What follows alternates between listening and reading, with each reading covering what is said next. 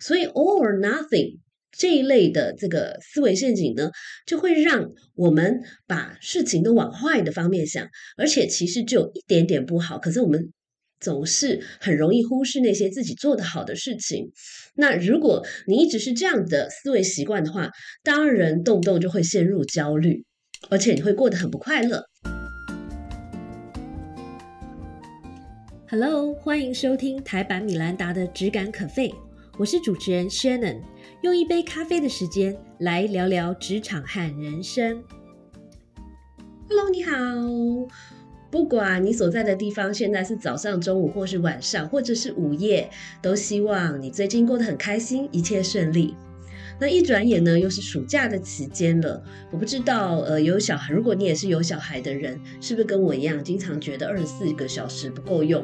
因为我们都很希望把工作做好，然后把小孩也顾好，然后也让孩子和家全家人呢一起度过一个非常难忘的暑假。那因为。在这样希望把什么事情都做到完美的情况下呢，就很容易感到焦虑。所以我相信我今天分享的这个这篇文章呢，对我们会是有非常实用的帮助的。那我今天的主题叫做把焦虑转换成你的超能力。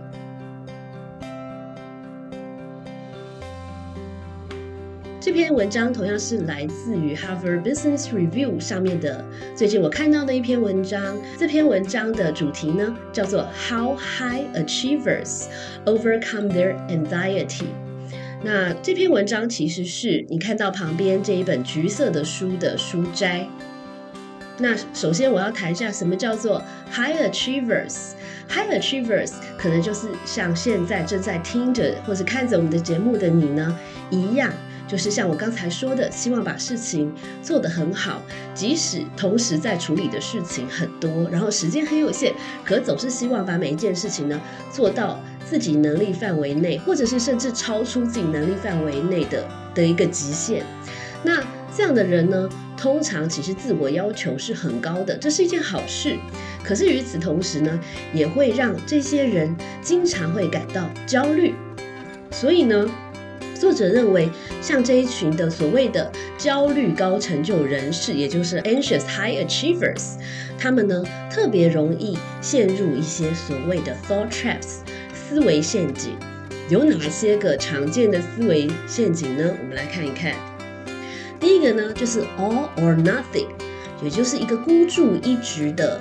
一个感觉，举例来说，可能假设你去做了一个 job interview，你去谈一个工作，然后你可能只是其中的一个小问题，你觉得回答的没有这么理想，但是其实你其他的问题都答得非常的好，非常的得体，但是你一走出会议室，你就会觉得啊，我刚才做的烂死了，完蛋了，我一定得不到这份工作，所以 all or nothing 这一类的这个思维陷阱呢，就会让。我们把事情都往坏的方面想，而且其实只有一点点不好，可是我们总是很容易忽视那些自己做的好的事情。那如果你一直是这样的思维习惯的话，当然动不动就会陷入焦虑，而且你会过得很不快乐。所以，针对这样 all or nothing 的这一种思维陷阱，我们要怎么来解呢？作者认为呢，我们应该要强迫自己全盘思考，来看看。检视一下，呃，刚才这件事情，或是今天最近的这个专案，我做的怎么样？哪些是我做的很好的地方？哪些是可以再改善的地方？那或者是呢，你也可以找一个客观中立但是值得信赖的朋友，或是其他的呃同事，来给到你一些意见。那么这样子呢，你就比较不容易去钻牛角尖。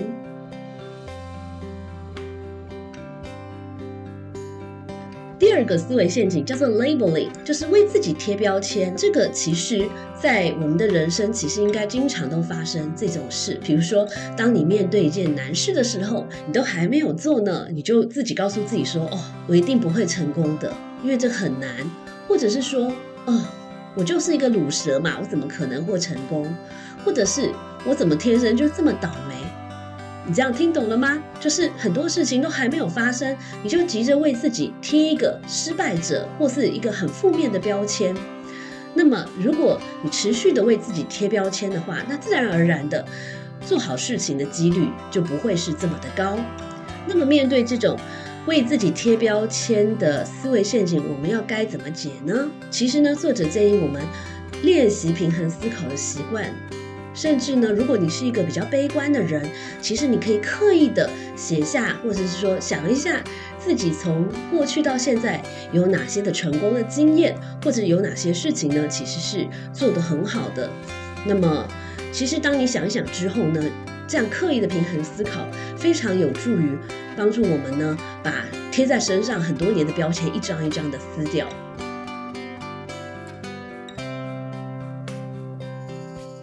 第三个思维陷阱是 jumping to the conclusion，妄下结论。最鲜明的例子就是，比如说你在这个电梯里面碰到一个同事，他根本看都不看你一眼，然后明明两个人是在同一间办公室，然后电梯门叮一开他就走了。那这个时候你就可能就想说，完了，他是不是很讨厌我？我是不是哪里说错话得罪他了？然后你就自己无限回圈的自己吓自己。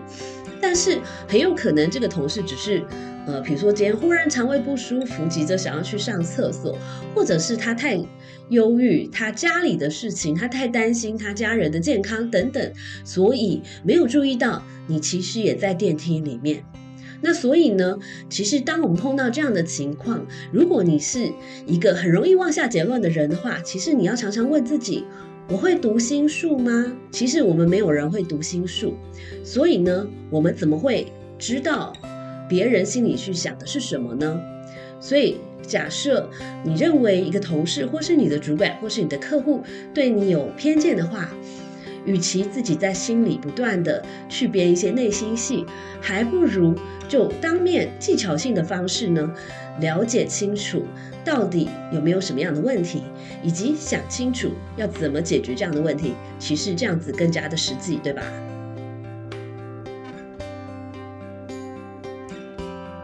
下一个思维陷阱呢，叫做灾难化。也就是呢，习惯性的把生活中或职场上的每一件小事、每一件事情的发展呢，都往最坏、最坏的结果去想。那么举例来说，可能你跟你的伴侣只是有点口角不和，你就告诉自己说：“完了完了，我们是不是快分手了？我们是不是快离婚了？”或者是，嗯，你工作的公司可能只是这一季的财报有一点点不如成长不如预期。你就会想说啊，这个公司感觉是不是财务有困难？我是不是应该开始换工作了？如果你是这样子，常常很戏剧化的把任何小小的事情呢，都往死里去想，往最坏的结局去想的人呢，那当然你一定会感到很焦虑的，对吗？其实有一句话，我觉得对经常感到焦虑的人呢很有帮助。就是呃，有一位呃学者呢，他讲过一句话，他说，焦虑是一个不断告诉自己每件事情总是会搞砸的谎言，所以你必须很理智的把自己拉回来，然后告诉自己说，哎，不见得事情都会是往坏的方向发展，或者是，与其不断的去编造自己的内心戏，还不如想一下，那面对这样的问题。我要怎么转换或是挽救这段关系，或是我要做哪些的努力才可以为我自己的职涯发展加分呢？那么这样子是不是更加的有建设性呢？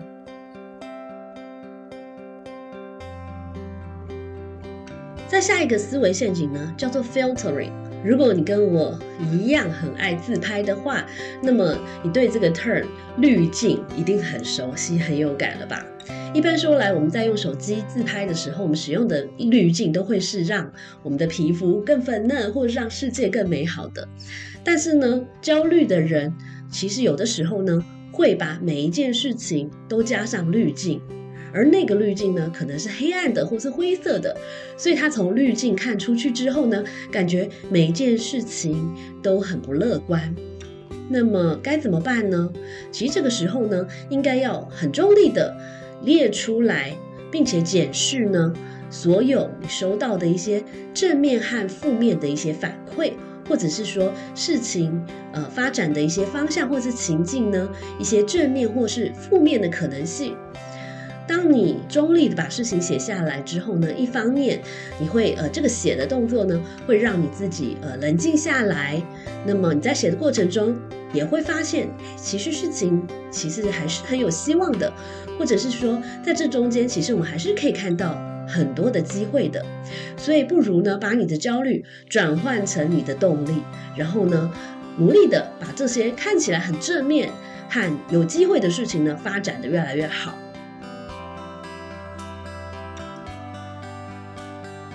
那么接下来这个，其实我想大家应该很熟悉，它叫做 should，应该。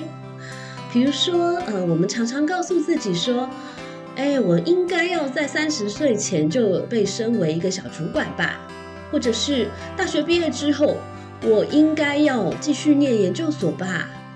如果你告诉自己什么事都是我应该，我应该，我应该，那么当你没有达成这些你理想的目标的时候，你一定会觉得非常的挫折。所以作者建议我们。不如呢，用我想要来取代我应该。我想要就是英文里面叫做 I'd like to，也就是说，我希望我想要达成这样的目标，我也会朝这样的方向去努力。那么，当我们把我应该转换成我想要的时候呢，我们还是非常积极的朝我们的这个目标努力。但是，万一不幸没有达成我们的目标的时候呢？这个更会激励我们呢，很正向的来面对这件事情，正向的去想出一些，呃，我该怎么继续努力的方法，或者是一些解决的方案，而不是无止境的来怪自己，或者是无止境的帮自己贴标签，告诉自己说我真失败。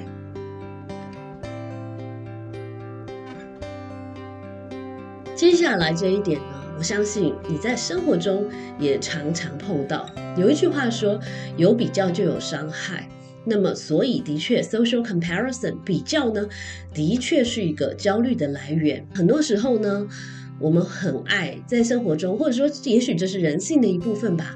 我们很爱，不管是在生活上或是职场里面，去拿自己跟别人比较。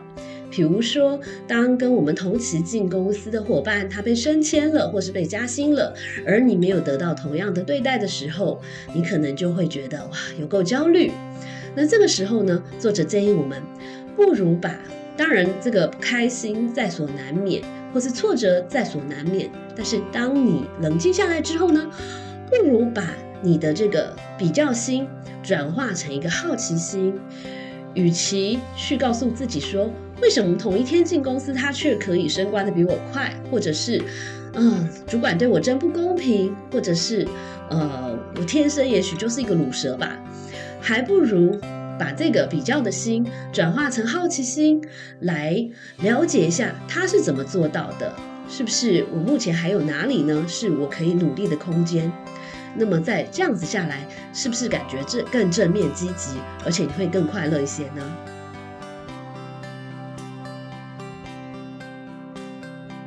接下来哦，其实是两个极端的一个思维陷阱，一个叫做 personalization，一个叫做 blaming。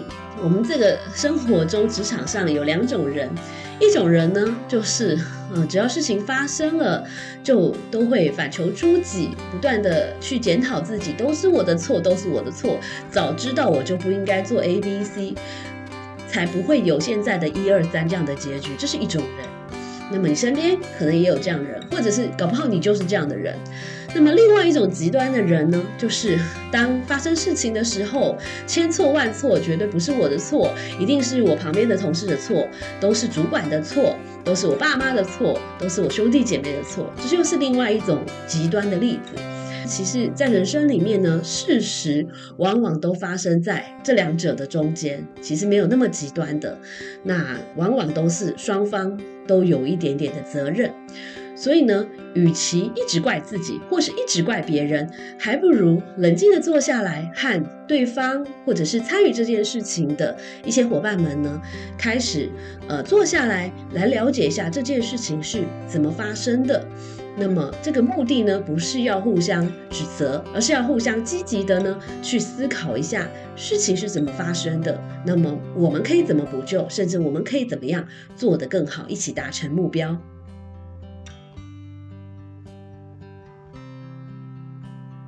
下一个思维陷阱叫做 ruminating，过度反刍。拿比赛的例子来说，最明显，比如说你曾经是一个跑步的健将，但是呢，你曾经在某一次的比赛当中，因为不小心呃跑到一半呢跌了一跤，以至于你没有拿到理想的名次。这样的人，如果他有过度反刍的一个思维陷阱的话呢，他就很有可能之后每一次的比赛都不断的回放在脑里面回放那个时候跌倒的画面，那么这也造成他心里面的一个呃过不去的坎或者是阴影。其实，在职场上也常常有这样的例子，呃，可能是你曾经跟。一个，比如说女性的主管没有办法好好相处，那么当下一位新主管又是女性的时候，你就会告诉自己说：完了完了，我总是跟女性的主管没办法好好相处。或者是呃，你曾经做某一类的专案呢，没有做得太好。那么，当下次这个任务又到你手上的时候呢，你就会不断的去回放过去失败的经验，然后告诉自己说：“哎，该怎么办？这一类的事情我就是不会做，怎么办呢？”那碰到这样的情况呢，其实，嗯，你应该要很理性的把事情写下来，把这个故事写下来。然后这样子呢，有助于你从一个制高点，或是从一个比较 detach 第三者的位置呢，来看一下，其实你怕的到底是什么呢？是过去失败的一个感觉吗？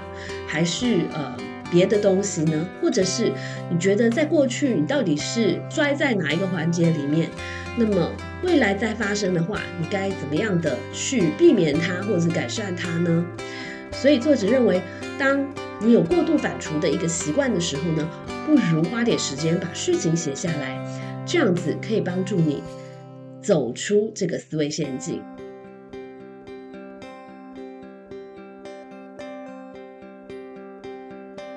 刚才我分享了很多导致高成就人士觉得焦虑的一些思维陷阱。那在每个思维陷阱里面，其实我也分享了该怎么样解这个思维陷阱的解方。那么，呃，这篇文章还有一个很好的地方呢，就是除了这些之外，作者也提出了另外几个因应思维陷阱积极的好方法哦。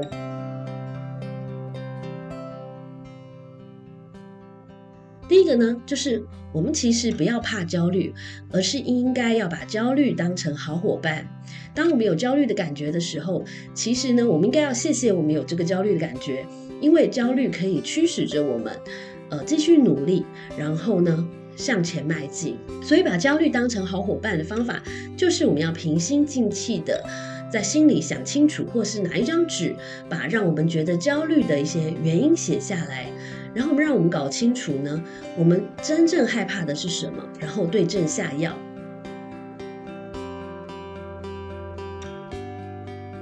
第二点，其实呃，我在节目里面或者是在之前的来宾也都分享了很多次这个概念，就是要练习对自己温柔。就算你有一两次失败的经验，又怎么样呢？因为在那个失败的经验里面，你总是能找到几件你做得很好的地方。所以，当人面对失败，我们一定要检讨。可是呢，也不妨告诉自己说：“诶，虽然这一次的呃面试没有成功，但是呢，其实我有哪些地方是做得很好的。那么，我只要再改进一两个点，其实下次我一定可以做得更好的。其实你应该，或者是我们都应该学着对自己更温柔一些。”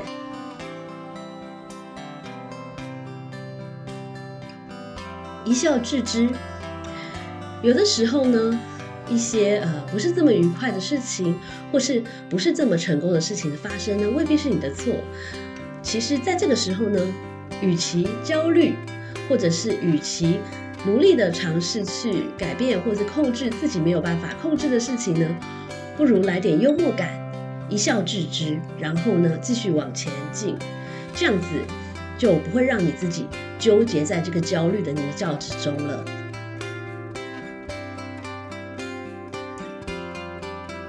作者也认为静坐是一个很好的方法，帮助我们厘清呃自己的呃一些思绪和焦虑。作者认为静坐是一个走出思维陷阱很好的方法。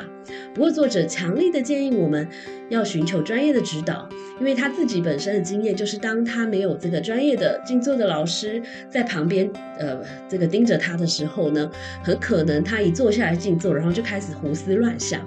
所以，其实如果你想要尝试静坐，尤其是你从来没有尝试过的话呢，其实不妨呢寻求一些专业的协助，这个呢可以帮助你更快的达成你想要达成的目标哦。